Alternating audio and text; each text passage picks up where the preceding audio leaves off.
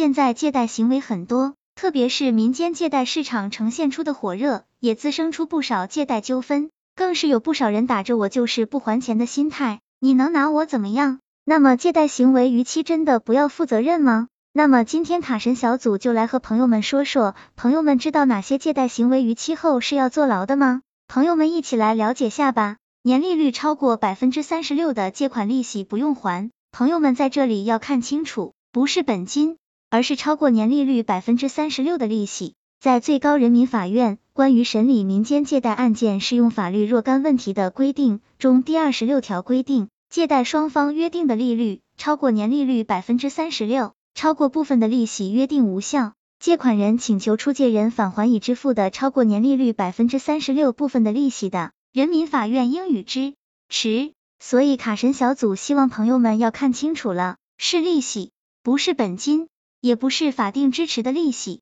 就是说，比如你借朋友一百万元，到期最多要还一百三十六万元，如果是一百四十万元，法院也支持一百三十六万元，其中的四万元不需要归还。根据卡神小组了解，现在很多人断章取义，认为高利贷都不用还。甚至故意去借高利贷，然后不还，还觉得美滋滋。等到法院判决的时候就傻眼了。那么维权方法该怎么样呢？如索要高利贷的过程中有威胁到人身和财产安全的违法行为的，属于公安机关受案范围，应当及时报警处理。只有起诉到法院主张利息过高，部分无效，然后偿还本金和合理利息给对方，才能合法的维护自己的权利。所以卡神小组请朋友们记住。无论有多急用钱，在贷款前一定要仔细阅读借款相关条款，尤其是费率、期限、还款约定、逾期催收等方面的规定，确保借款额度在本人还款能力范围内，以免发生逾期或违约。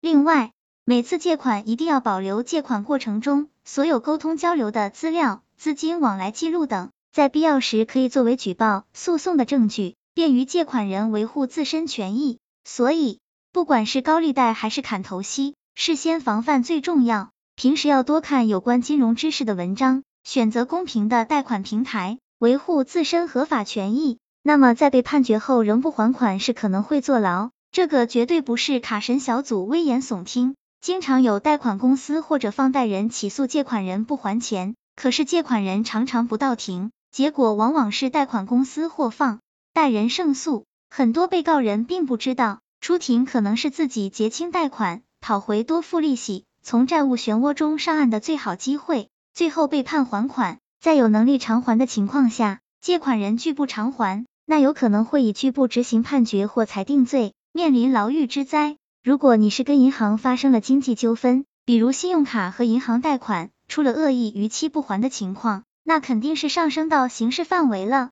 严重的话是会被法院判为诈骗罪的，入狱也是常态。那么这样事情的避免方法是怎么样的呢？逾期前先和对方沟通，表明自己良好的还款态度和能力，一般都能协商。逾期后也不要刻意躲避，虽然网贷逾期坐牢可能性不大，但是该还的钱还是要还的。遇到借条贷、砍头息等不合规的情况，可以跟机构协商，按照年利率百分之三十六的国家红线去谈，必要时候保留证据，拿起法律武器保护自己，同时。虚假信息借款可能会坐牢。根据刑法第一百九十三条规定，以非法占有为目的诈骗银行或者其他金融机构的贷款，数额较大的，处五年以下有期徒刑或者拘役，并处二万元以上二十万元以下罚金。卡神小组总结：根据卡神小组了解，如果借款人利用假名、假住址或假证件来掩盖真实身份，